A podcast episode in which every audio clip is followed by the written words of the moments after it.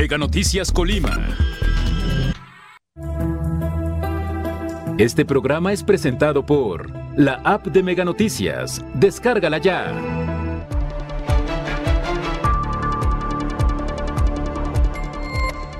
En ataque armado de heridos a exfuncionario y ex policía estatal de la zona norte. Más de 6.000 viviendas afectadas tras el sismo de 7.7 del pasado 19 de septiembre. El 24.6% de los hogares tuvo al menos una víctima de delito durante el 2021.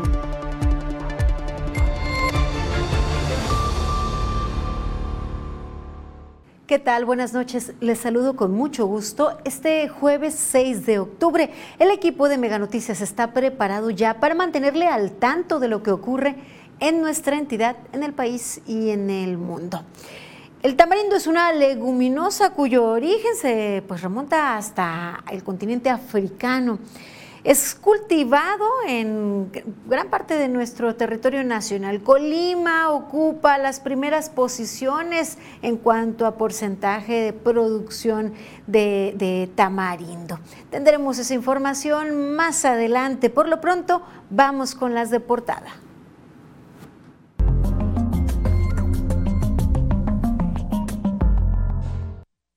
Ya no parece una novedad que hablemos de hechos de violencia, de sucesos de, ataques armados que ocurren en plena vía pública. Y tampoco es una novedad que estos alcancen igual a la sociedad civil como a funcionarios y exfuncionarios. Esta mañana un exfuncionario y ex policía estatal de la Secretaría de Seguridad Pública fueron agredidos por disparos de arma de fuego en la zona norte. Ambos se reportan en estado de gravedad. La gobernadora informó que ya se tienen carpetas de investigación.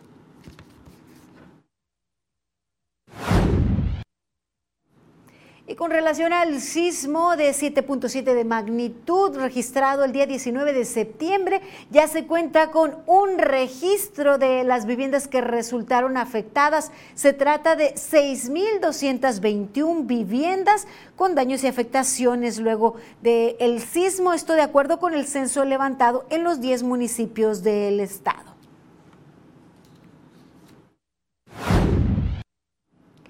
En la entidad, el costo de la delincuencia y de la violencia asciende a casi 2 mil millones de pesos.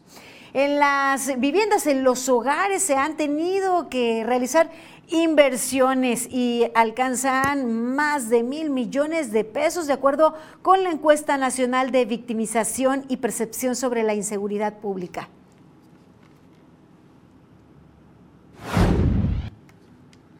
Y hoy en el tema hablaremos acerca del el tamarindo, aunque no es un producto que se consuma cotidianamente en la entidad, o sea, las compras en el mercado no es del día a día, no se consume de manera frecuente pues eh, los comerciantes del mercado hablaron de la venta de este producto. Y en Guerrero de nueva cuenta, un pues hecho sangriento, una masacre. Esta mañana pues se levantó con tristeza el pueblo de San Miguel Tololapan. Allí eh, pobladores pues amanecieron con el dolor debido a que ayer 20 personas fueron asesinadas a tiros en el ayuntamiento en, esta, en este municipio de Guerrero. Y hasta aquí las deportadas. Una situación verdaderamente lamentable lo que se está viviendo no solo en nuestra entidad, en el país en general. Parece que los grupos delincuenciales eh, se han apoderado de las calles y día con día envían su mensaje, su mensaje mortal con ataques armados como el que se registró esta mañana y como se los adelantaba, alcanzan igual a la población en general como a funcionarios y exfuncionarios, como el caso de lo ocurrido esta mañana. Carla Solorio nos tiene los detalles. La mañana de este jueves 6 de octubre, Efraín Medina, exfuncionario de la administración pasada, y su escolta, ex policía estatal, resultaron gravemente heridos tras un ataque armado cuando se encontraban a bordo de un vehículo sobre la avenida La Paz en la colonia Lomas de Circunvalación en la capital colimense. El hecho ocurrió cuando sujetos a bordo de una motocicleta les dispararon en repetidas ocasiones al exfuncionario de la administración de José Ignacio Peralta Sánchez, que se desempeñaba como director general de inteligencia en la Secretaría de Seguridad Pública. La gobernadora informó en rueda de prensa que ya se iniciaron con las investigaciones respecto a este hecho delictivo es que ambas personas eh, iba acompañado de otra persona que es ex policía estatal, que ambas personas eh, se encuentran en calidad de lesionadas, recibiendo atención médica ambas personas. Se tienen ya acceso a videos del lugar en el que sucedió este hecho. Luego del ataque, las víctimas acudieron por sus propios medios a un hospital para recibir atención médica, por lo que se reportan en estado de gravedad. Carla Solorio, Mega Noticias. En las últimas 24 horas al menos se han registrado tres hechos violentos en nuestra entidad y estos tuvieron como sede zona conurbada Colima Villa de Álvarez. Mire, este miércoles por la noche un hombre resultó herido por disparos de arma de fuego sobre la calle Zaragoza en la colonia La Haciendita en el municipio de Villa de Álvarez.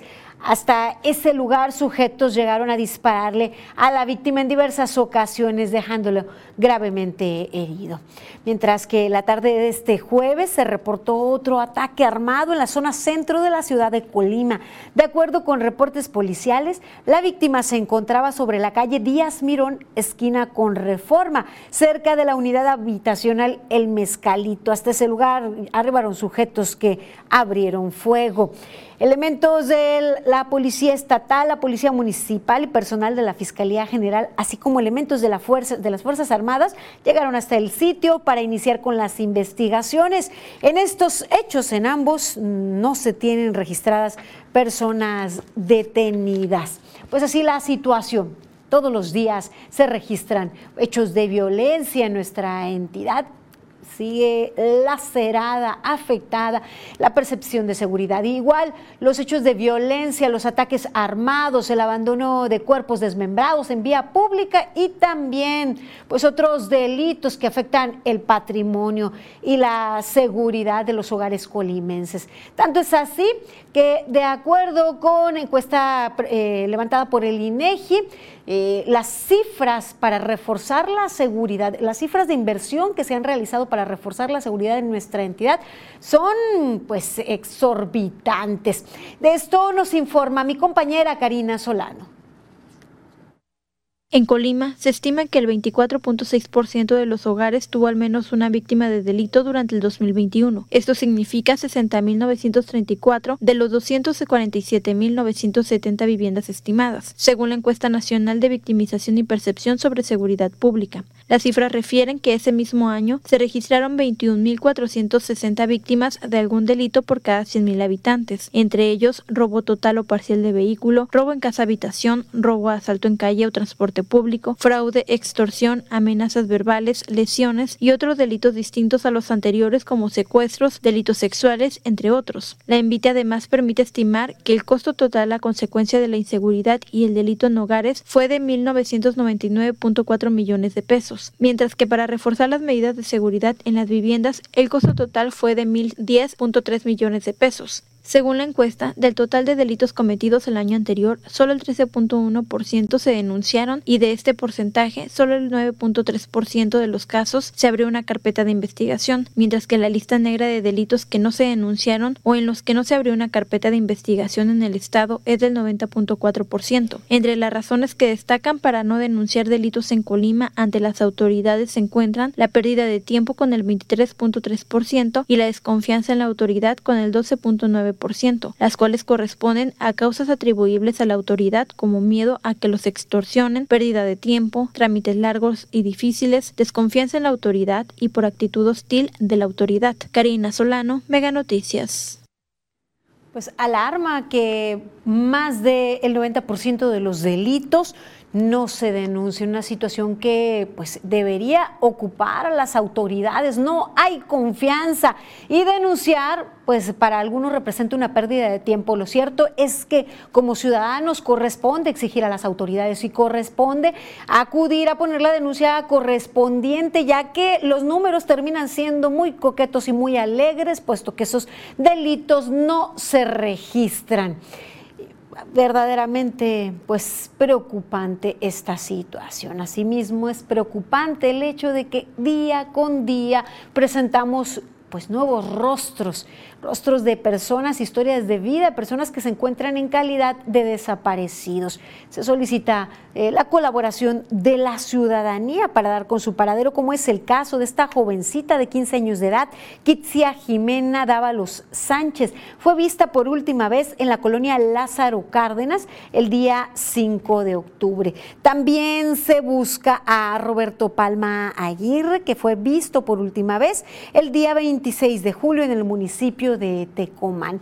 En ese mismo municipio se busca a Rodolfo Palma Rubio, quien fue visto por última vez el día 23 de julio del año en curso. Se solicita la colaboración de la ciudadanía. La Comisión de Búsqueda de Personas Desaparecidas emite estas fichas para tratar de dar con su paradero. Y ahora le actualizo la cifra de vehículos que han sido robados los últimos días. Este es otro delito que se mantiene, que solamente la semana del sismo mostró una ligera disminución. El día de ayer se tiene el registro de ocho unidades robadas, esto de acuerdo con Plataforma México. La semana del 26 de septiembre al 2 de octubre, 21 unidades fueron robadas, siendo el día 26 de septiembre el que registró el mayor número de robos con seis unidades robadas. Luego de esta información, vamos a nuestra sección editorial. 100 palabras de Magda Bastida. 100 palabras de Magda Bastida. Qué fácil dieron su brazo a torcer los priistas y perredistas en la discusión sobre la permanencia de las Fuerzas Armadas en las calles hasta 2028. Bien decían que Morena solo estaba haciendo tiempo. La reforma pasó con 87 votos a favor y 40 en contra. Ahora sí se mordieron la lengua y faltaron a su promesa sin pensar en las consecuencias. Y aunque se cree que esto es un triunfo para López Obrador, la realidad es que el único ganador es el ejército, porque con su presencia el poder civil ha mermado. El argumento detrás de esta reforma es garantizar la seguridad y acabar con la violencia en el país. El problema problema es que los militares están en las calles desde hace 16 años y estamos peor que en 2006. Los homicidios se han disparado más del 240% y desde entonces no se ve para cuándo acaben. Hoy el protagonismo militar es irreversible. ¿Podrá el poder político garantizar y controlar la lealtad militar en un momento en donde la Sedena debe enfrentar el más grande bombardeo a su reputación y credibilidad? Ya se verá. Luego de nuestra sección editorial, le damos seguimiento a sus denuncias, agradecemos su confianza. Mi compañero Manuel Pozos acudió a la colonia San José Norte. Allí vecinos denuncian el estado de abandono en que se encuentra el jardín. Veamos la información. El Ayuntamiento de Colima tiene totalmente abandonado el jardín de la colonia San José Norte, justo a un costado del Centro de Justicia de la Mujer, en la esquina de las calles Pedro María Anaya y Profesor José Juárez Martínez. El lugar es un foco de inseguridad por la gran cantidad de maleza que tiene. Eh, las condiciones son deplorables y este, insalubres y este, ¿cómo le diré? en malas condiciones, porque es una un área pública. Un área pública que debe de estar en mejores condiciones para las personas que vienen a hacer ejercicio, que vienen a pasar el rato y también para este sus familias y los pequeños que vienen a, a jugar. Está un poco descuidado, necesita un poco de mantenimiento, un poco de limpieza, hay un poco de monte. El jardín cuenta con aparatos para ejercitarse y una cancha de usos múltiples que también está totalmente abandonada, principalmente en su techumbre. La seguridad también está muy mal porque aquí vienen muchos muchachos. Uh, me ha tocado que vienen muchos muchachos a pues a, a, pasar el rato, pero no digamos de buen de buena vista, porque está el monte alto y debe de estar limpio y techado porque tampoco está techado para cuando llueve. Cabe destacar que al ubicarse a un costado del Centro de Justicia de la Mujer, personas que acompañan a familiares ven como opción esperar en el jardín. Sin embargo, señalan que por las condiciones actuales hasta es inseguro permanecer en el lugar. Un poco más de limpieza y todo, pues estaría mejor, porque ahorita está muy... Mucho monte. Se, se viene mucho malandrín para acá y es malo. Manuel Pozos, Mega Noticias. El llamado allí a las autoridades municipales eh, por las condiciones en las que se encuentra este espacio que debe ser de esparcimiento, un punto de reunión para las familias y sobre todo en estos momentos en que pues es necesario que se den las condiciones para que jóvenes y niños puedan pues, recrearse, realizar actividades deportivas y culturales. Gracias por su confianza al hacernos llegar sus denuncias al 312-181-1595. Doy lectura a algunos de sus mensajes. Nos dicen, según el presidente, el pueblo manda. ¿Por qué no hacemos todas y todos los colimenses una consulta para cobrarles el dinero que deben los extrabajadores? Nos comentan. Gracias, gracias por escribirnos, gracias por eh, enviar sus comentarios al 312-181-1595 y a sus denuncias damos seguimiento. Haremos una breve pausa, continúen informados aquí en Mega Noticias. Para elaborar una peluca oncológica se requieren entre 6 y 8 coletas de cabello.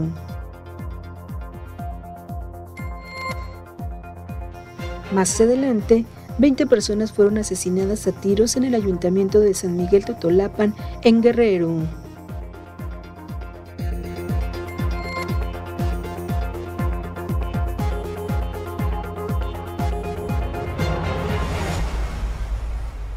Seguimos con información en Mega Noticias. Qué bien que continúa con nosotros. Mire, tras el censo, realizado de las viviendas afectadas por el sismo del 19 de septiembre. Se cuantifican más de 6 mil viviendas con daños o afectaciones. Se trata de, de 6.221 viviendas en el estado de Colima. Este censo se levantó en los 10 municipios. Las autoridades afirman que se tendrá que volver a realizar, se volverán a realizar los recorridos de supervisión. Esto para determinar realmente si son pérdida total o tienen afectaciones mayores, pues por regla de operación del programa de reconstrucción se tienen que validar para ver si son factibles a, pues a este apoyo. Con estos reportes, la configuración por municipios resultó de la siguiente manera. En Armería se eh, contabilizaron 1.301 viviendas con daños o afectaciones en Colima. 1056 en Comala 152, en Manzanillo 470, en Coquimatlán 227, en Cuauhtémoc 315, en Ixtlahuacán 363, en Tecomán, que fue otro de los municipios afectados, se trató de 2077. Minatitlán registra 144 viviendas con daños, Villa de Álvarez 116 para un total como se los había mencionado, de 6.221.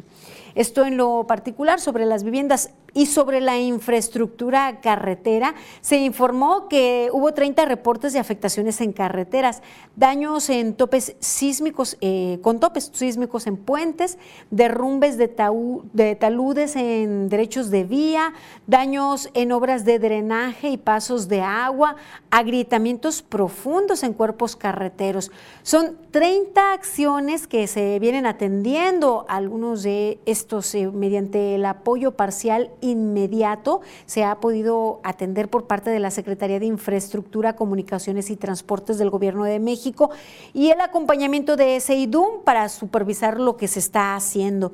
Algunas carreteras sufrieron daños mayores y eso genera retraso en los trabajos. A la espera, pues, se está del recurso federal. Son ocho daños en topes sísmicos, en puentes, 15 derrumbes en taludes en derechos de vía, tres reportes en daños en obras de drenaje y pasos de agua y cuatro agrietamientos profundos en cuerpos carreteros.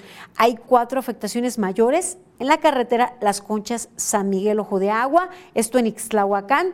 También eh, de la cabecera municipal a Las Conchas, carretera Tecuanillo El Delirio y Cerro de Ortega a Callejones, todos con agrietamientos profundos en diferentes longitudes. También hay grietas que son visibles en la carretera, pero pues que de alguna manera señalaron las autoridades, estas grietas son fáciles de atender. Bueno, pues está a la espera del recurso y de la siguiente revisión. Mientras tanto, las familias pues a la espera, algunas de ellas durmiendo en la intemperie, como le hemos presentado aquí en Mega Noticias. De hecho, el lunes de nueva cuenta les mostraremos pues qué es lo que ha ocurrido luego del sismo, luego de los daños, afectaciones y de caída de algunas viviendas que quedaron pues ya inhabitables. Siguen esperando estas familias. Y pasamos a otro tema. Miren, eh, mis compañeros de Mega Noticias presentan información en donde podríamos colaborar y no es ni siquiera oneroso. Se trata de pues el apoyo que se les da a, niñas, niños y mujeres eh, con pelucas oncológicas. Para elaborar una peluca se requieren entre 6 y 8 coletas de cabello. Para el accesorio en sí se requiere por lo menos una semana de arduo trabajo debido a que se realizan de manera artesanal. Así lo explicó Fabiola Rojas Larios, secretaria técnica de la Asociación Civil Amigos de Niños de Colima. Porque no todo el cabello sirve, o sea, se hace una selección del cabello. Entonces se ve cuál está mucho mejor, porque obviamente esas pelucas son de, cabello natural, se tiene que este, ver los tipos de cabello, ¿no? Los colores, y a partir de los colores también el largo y empezar a hacer las cortinas del cabello. Preste atención, si usted ha pensado colaborar este, con, pues, con este accesorio que, que ayuda a la autoestima de, de, niñas y niños en proceso de recuperación y de lucha con el cáncer, los donadores de cabello deben tomar en cuenta las siguientes especificaciones, que se trate de cabello preferentemente virgen de cualquier tipo, eh, puede ser pues eh, rizado, en caso de estar teñido, que sea un teñido, pero no que haya sido previamente decolorado. La trenza debe medir mínimo 25 centímetros de liga a liga. El corte de cabello debe ser parejo, no entresacado, no capas. Colocarlo en una bolsa Ziploc con los datos del donante. El cabello debe estar sin productos como sílica, gel, aceites o cremas de peinar. Que sea cabello sano, limpio, sin caspa y sin pedículos, o sea, sin piojos y no planchar la coleta. Yo, estando ahí, en pandemia, iba dos horas. En una semana no terminó una peluca. O sea, más o menos llevábamos 15 días. Pues para entregar una sola peluca tarda... Hasta a veces de 15 a un mes. Hay de todo, a niñas, a adolescentes, a mujeres adultas, hay de todo. También se requieren manos para la elaboración de las pelucas, donaciones económicas, pues las máquinas con las que cosen el cabello no son especiales para ese trabajo. Sin embargo, por los altos costos de las que sí serían para realizar las pelucas, pues se utilizan máquinas para coser ropa, así lo señaló Rojas Larios. Pues eh, allí este, el llamado a la ciudadanía realmente pues no cuesta nada. El cabello finalmente crecerá para las personas en salud que pueden donar esos más de 25 centímetros de su longitud de cabello. Eh, tomen en cuenta las recomendaciones, las especificaciones y si lo que puedes donar tiempo para la elaboración de las pelucas, pues será seguramente bienvenido ahí. en otro tema, hemos hablado acerca de las corporaciones policíacas en nuestra entidad y en nuestro país. Se encuentran mal pagadas, sin capacitación adecuada, sin protección institucional. Así es como operan los cuerpos policiales eh, locales en, en nuestro país. De este tema vamos con Gastón García Miranda, quien nos tiene el reporte. ¿Qué tal? Te saludo con gusto. Pues detrás de la pregunta ¿Cómo evalúas a la policía de tu comunidad? Existe una serie de factores que nos permiten suponer por qué la respuesta generalmente es adversa. No hay suficiente confianza en nuestras corporaciones.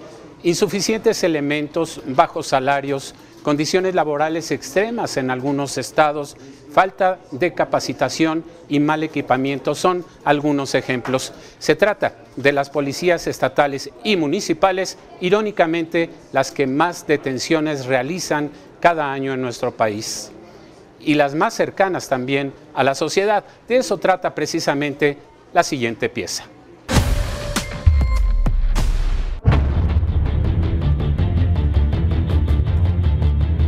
En México no tenemos suficientes policías locales. De hecho, contamos con un solo elemento por cada mil habitantes, cuando la ONU establece al menos 1.8 por cada mil habitantes. En el ámbito nacional, hasta 2021 contábamos con 385 mil policías preventivos estatales y municipales, de tal suerte que necesitaríamos disponer de 100 mil elementos más para cumplir con el estándar internacional. La policía municipal, la más próxima a la población, cuenta con apenas 1 .14 policías por cada 100.000 habitantes. A la escasez de elementos se suma el retiro de recursos económicos de la federación, grave si consideramos que la mayoría de los delitos de alto impacto sigue en ascenso.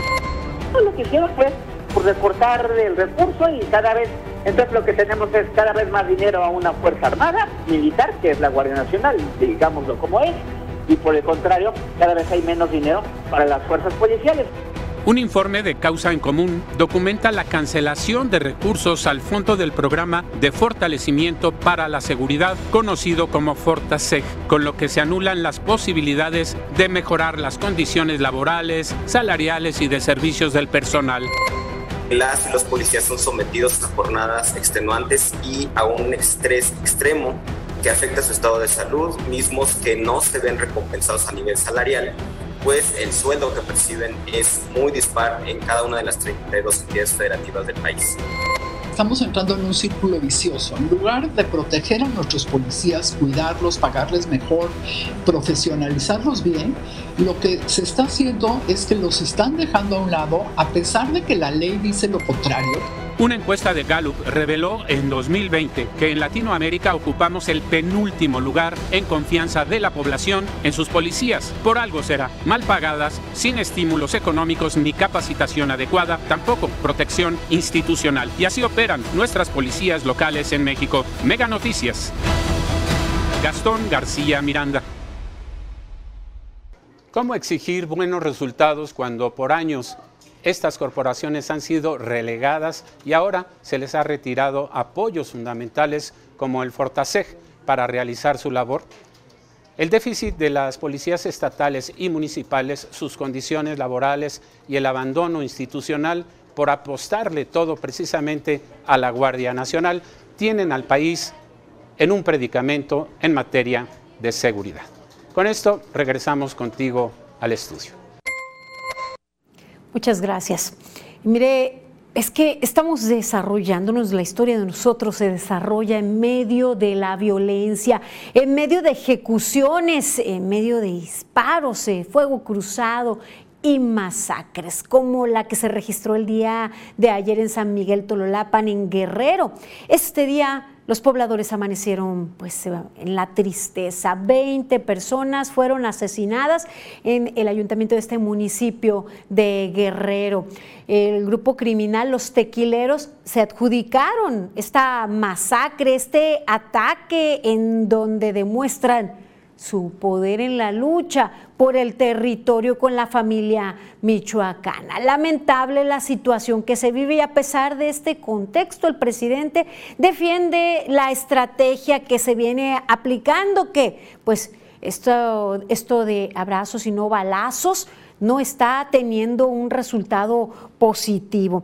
Eh, aseguró el presidente que a pesar de la ola de violencia que cobró la vida de 20 personas en San Miguel Tololapan, en Guerrero, y el asesinato de una diputada local en Morelos, no habrá cambio en su estrategia de seguridad durante este, durante, pues, este periodo. En la mañanera aseguró que estos hechos son fruto podrido de lo que sembraron durante muchos años en sexenios pasados por la política neoliberal.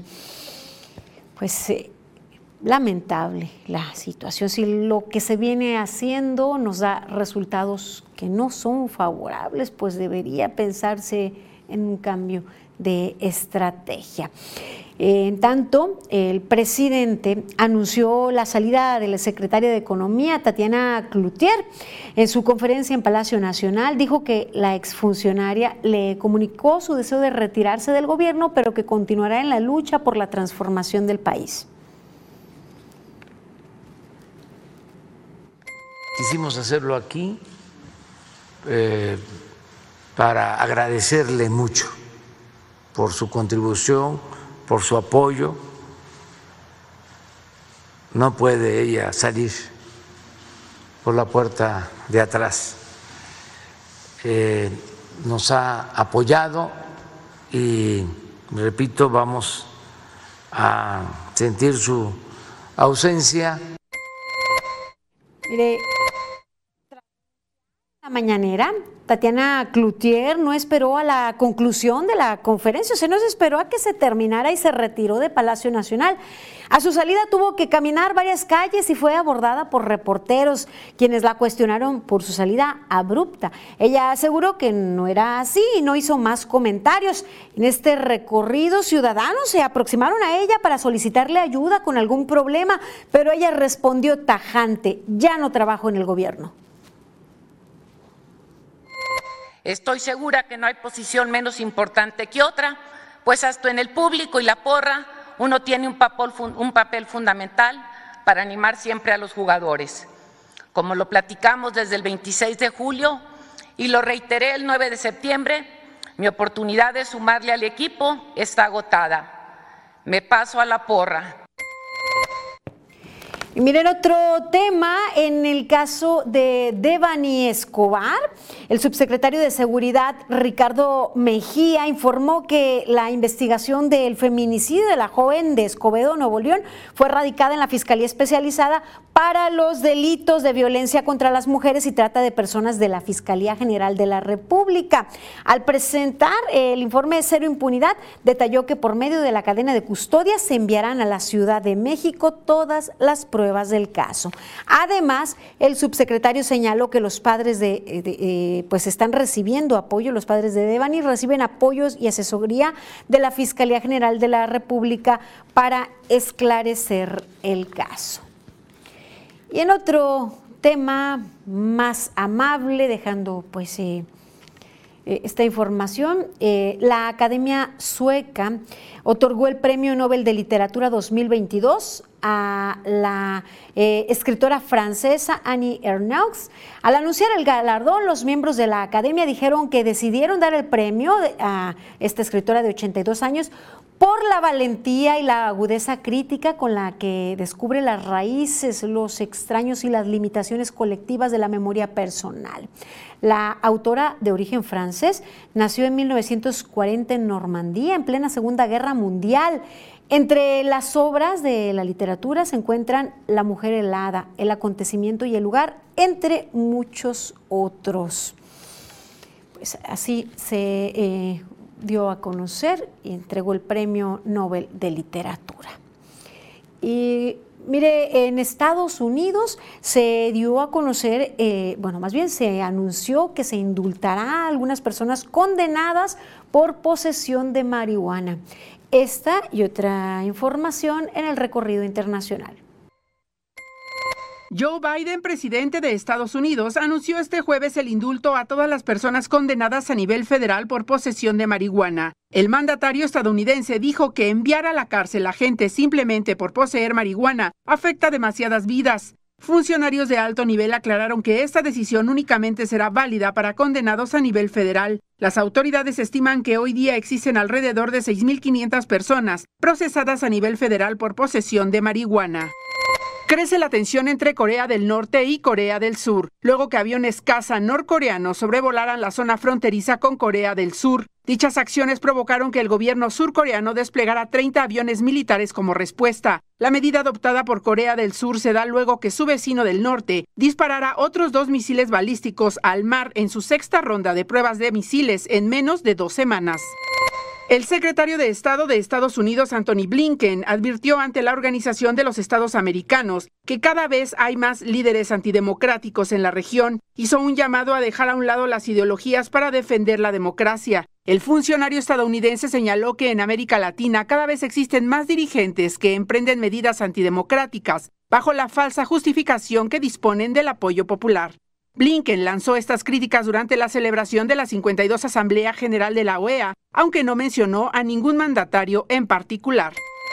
En Ecuador, de nueva cuenta, se suscitó un motín al interior de un penal. Ahora fue en la penitenciaría del puerto ecuatoriano de Guayaquil. Las autoridades reportaron al menos 13 personas muertas y 22 heridos, entre los que se encuentran algunos miembros de las fuerzas del orden. Vecinos de la zona indicaron que desde la tarde del miércoles 5 de octubre se escucharon detonaciones al interior del penal. Se trata del quinto episodio de este tipo en el país en lo que va del año. Mega Noticias, Maribel Soto. Pues así está eh, eh, lo que se ha eh, generado, lo que ha ocurrido en el mundo. Y mire, le tengo información, información de carácter oficial. El pasado primero de octubre, en la entidad, aquí en Colima, elementos de la Secretaría de Marina detuvieron a Juan Carlos N., que le apodaban Juaritos, quien es presunto jefe de sicarios y gente de confianza de José Bernabé N., alias La Vaca, vinculado al grupo delictivo Los, Los Mezcales, el cártel de Colima. Derivado de su detención, se le aseguró un vehículo Volkswagen color negro, mismo que se ha observado en los recientes hechos delictivos de Colima y Villa de Álvarez, así como una bolsa de plástico transparente conteniendo en su interior 11.78 granos de polvo blanco granulado, conocido como ICE. Juaritos y el material asegurado fue puesto a disposición ante la Fiscalía General de la República. Eh, seguramente parte de los hechos de los últimos días podrían estar eh, vinculados a, esta detención.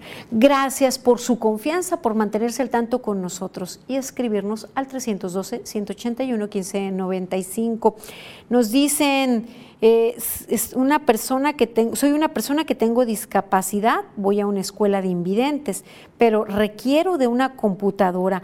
A ver si alguien pudiera apoyarme por tu medio, nada más que, que funcione nos comentan, pues allí el llamado a la ciudadanía y a las autoridades también sobre esta necesidad para una persona que vive con una discapacidad y que tiene pues el deseo de salir adelante a pesar de las adversidades y de las pocas oportunidades que cabe decirlo hay para las personas que viven con alguna discapacidad. Vamos a hacer una pausa breve, continúen informados aquí en Mega Noticias.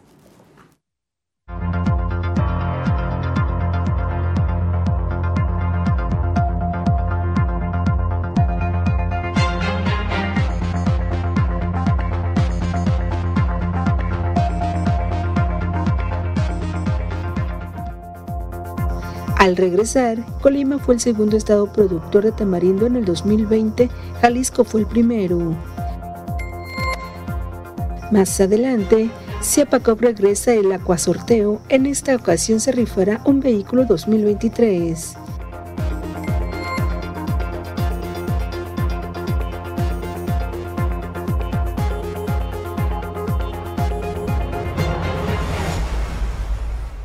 El tamarindo es una leguminosa que proviene del continente africano. Sus usos son principalmente gastronómicos, sin embargo, también se emplea en la industria. De él se obtiene colorante negro. Se usa también para crear productos como pegamentos, insecticidas, papel, entre otros. El principal productor de tamarindo en el país es el estado de Jalisco, con casi la mitad de las toneladas que se producen al año, con una participación del 45.3%, seguido de Colima con una participación de 26.8% y en tercera posición Guerrero con 15.5% de la participación.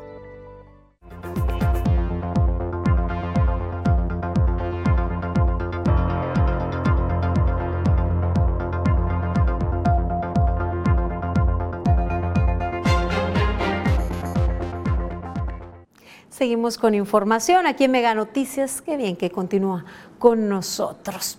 Bien sea para un agua fresca, para dulces, para alimentos y en la industria el tamarindo forma parte de nuestra gastronomía y le da ese sabor muy típico a pues muchos de los dulces mexicanos, esa mezcla de acidez y dulce tan característica, pareciera que eh, creció prácticamente con nosotros en nuestros, desde nuestros orígenes, sin embargo fue traído desde el continente africano. Colima es parte de, los, eh, de las entidades líderes productoras de tamarindo, de esto hablaremos hoy en Mega Noticias.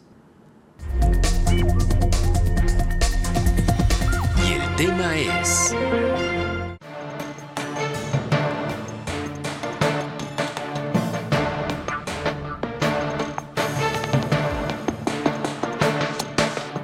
En el 2020, el estado de Colima tuvo como resultado 14.962 toneladas en la producción de tamarindo, siendo el segundo estado productor del país. El primero fue Jalisco, con 25.243 toneladas, esto de acuerdo con productores de tamarindo en México. De acuerdo con informes de agricultura a nivel nacional, los estados de Jalisco, Colima y Guerrero son los que tuvieron mayor cosecha, con 4.502, 2.324 y 1.603 hectáreas respectivamente, lo que representa el 44.5%, 23%, y 15.8% del total nacional. Jalisco generó 163 millones de pesos, la entidad de Colima registró 93 millones de pesos y Guerrero 53 millones, siendo el valor total de la producción nacional de tamarindo de 361 millones de pesos. Carla Solorio, Mega Noticias.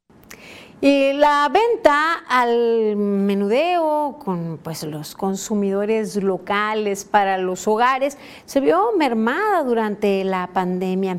El equipo de Mega Noticias acudió al mercado Constitución.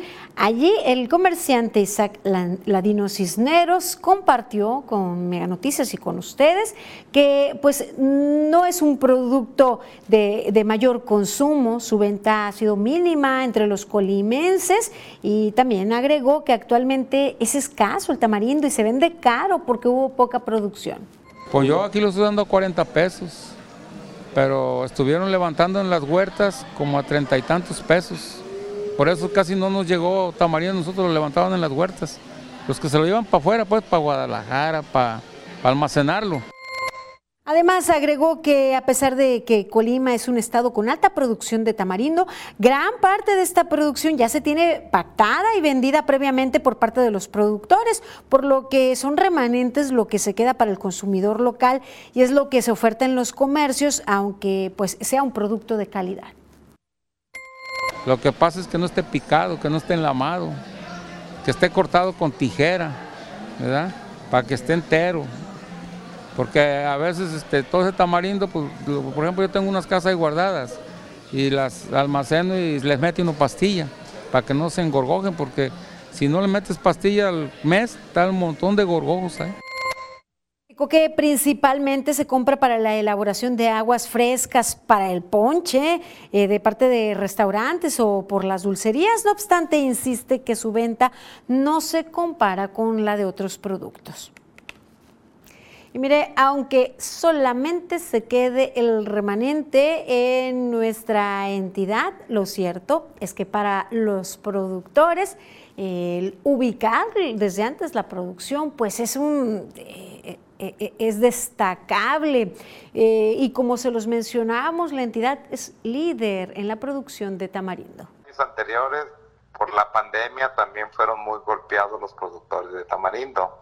Este año, este año eh, el precio eh, repuntó muchísimo, fue realmente un valor histórico para los productores. Se llegaron a vender a arriba de 30 pesos el kilo pagado al productor. Uno de los principales retos que ha enfrentado, que han enfrentado los productores, son los costos de producción, los cuales se han incrementado en los últimos años, aunado pues a esto la falta de, de apoyos y los intermediarios. En fin, si le va bien o mal al productor, pues son, son los precios, ¿verdad? Muchas veces, pues aquí en Colima eh, son intermediarios. Los productores no están organizados para tener una una sociedad y que ellos puedan eh, vender directamente a la industria. El tamarindo se puede cosechar desde principios de marzo y hasta junio, pero los mejores precios se pagan en las primeras cosechas. La mayoría del producto se queda en el país. Es utilizado para confitería, o sea, para dulces, para jugos. Una pequeña parte se emplea también en farmacéutica por sus propiedades laxantes. En el INIFAP han venido promoviendo una variedad originaria de Colima denominada Colima 204, la cual se generó hace una década. Esta variedad permite una producción de 12 a 14 toneladas por hectárea, a diferencia del tamarindo criollo, que permite una producción de máximo 8 toneladas por hectárea. Y nos gusta presentarles pues buenas noticias relacionadas al campo, eh, porque gracias a este pues eh, hay movimiento económico, los apoyos en el campo siempre son necesarios, la investigación dirigida a la mejora en la producción, al combate de plagas, siempre repercutirá en beneficio no solo de los productores, en general de la economía en nuestra entidad. Vamos ahora a la información en breves con mi compañera Rosalba Venancio. Buenas noches, Rosalba. Tal Dinora, muy buenas noches, un placer estar aquí contigo. Llaman a fieles católicos a no dejarse engañar por retiro de sanación. Veamos los detalles.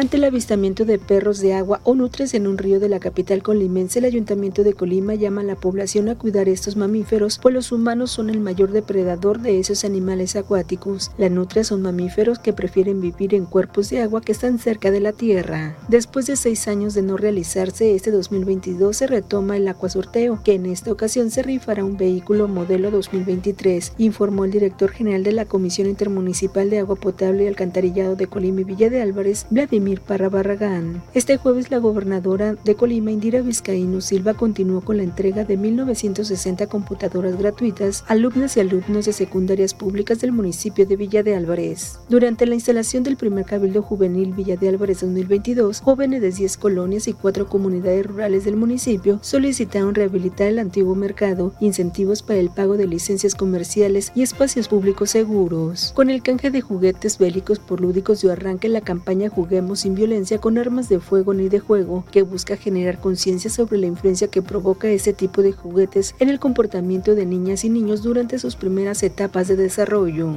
La diócesis de Colima llamó a los fieles católicos a ser precavidos para no dejarse engañar con el gran retiro de sanación y liberación con el padre Bernardo Moncada, quien se presenta como sacerdote colombiano, lo anterior por no presentar licencias ministeriales de su diócesis de origen ni de pertenecer a una comunidad religiosa, por lo que no puede ejercer el ministerio sacerdotal en la diócesis de Colima.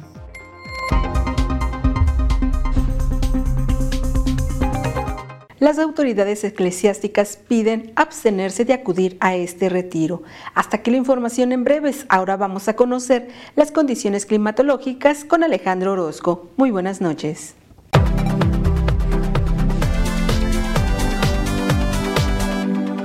Amigos, qué gusto saludarles. Aquí les tengo el pronóstico del tiempo y mire usted, este es el panorama, lo que vamos a estar viendo a lo largo de las próximas horas en la región. Seguimos con el paso de humedad, seguimos viendo precipitaciones, temperaturas que suben poquito de aquí al final de la semana y yo le tengo el pronóstico preciso. Le cuento por lo pronto que en Villa de Álvarez ya la temperatura se va por los 30 grados.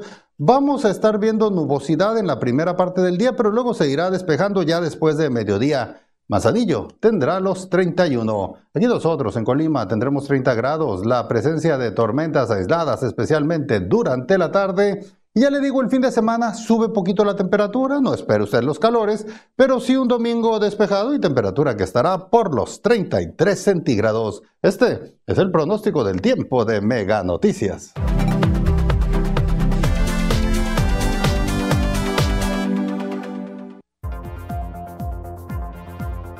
Mañana, personas acuden a vacunarse contra la influenza, incluido mujeres embarazadas.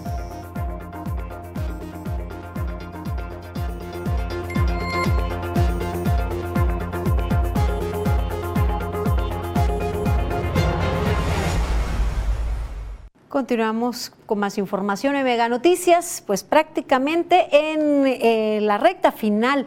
Vamos con Franz Borja, lo destacado de las redes sociales. ¿Qué tal? Llegamos a momento, revisemos los temas de las redes. No le funcionó la estrategia al magnate Elon Musk para obtener un descuento en la compra de la red social Twitter acordada en abril pasado con la compañía. Luego de una demanda en su contra por parte de Twitter por retrasar la operación, los representantes del dueño de Tesla se sentaron a negociar para seguir adelante con el acuerdo original para hacerse con la red social por unos 44 mil millones de dólares. Y es que en caso de mayores retrasos, Musk se vería obligado a pagar intereses a Twitter, según señala un reporte de The New York Times. La escritora francesa Annie Arnaud, de 82 años, fue elegida por la Academia Sueca como Premio Nobel de Literatura 2022, convirtiéndose en la mujer número 17 en obtener dicho galardón en más de un siglo de que se ha entregado. El premio la dotará con 10 millones de coronas suecas, que equivalen a unos 18 millones de pesos mexicanos. Este es el primer Nobel que premia la autoficción, un subgénero del que se le considera la máxima exponente. Cámaras de seguridad captaron el momento exacto en que una camioneta cae a un canal de aguas negras en el municipio de San Vicente Chicoloapan, Estado de México. Al menos dos personas logran salir del vehículo por una puerta trasera. Sin embargo, el conductor no corrió con la misma suerte. Bomberos acudieron hasta el lugar a auxiliar al automovilista, quien fue trasladado a un hospital cercano para atender sus lesiones.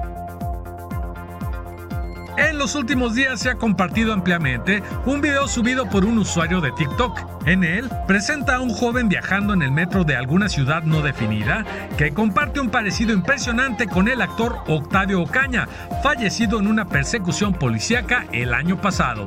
Usuarios ahora buscan descubrir la identidad del hombre y especulan si estaría dispuesto o no a darle vida al personaje de Benito en la televisión. ¡Benito se quedó! ¡Benito se quedó! Y hasta aquí los momentos de las redes. Continuamos con Mega Noticias. Y con momentos nos despedimos. Gracias por mantenerse informados en Mega Noticias. Continúen informados en Mega Noticias MX y nosotros nos encontramos mañana en punto de las 8. Buenas noches.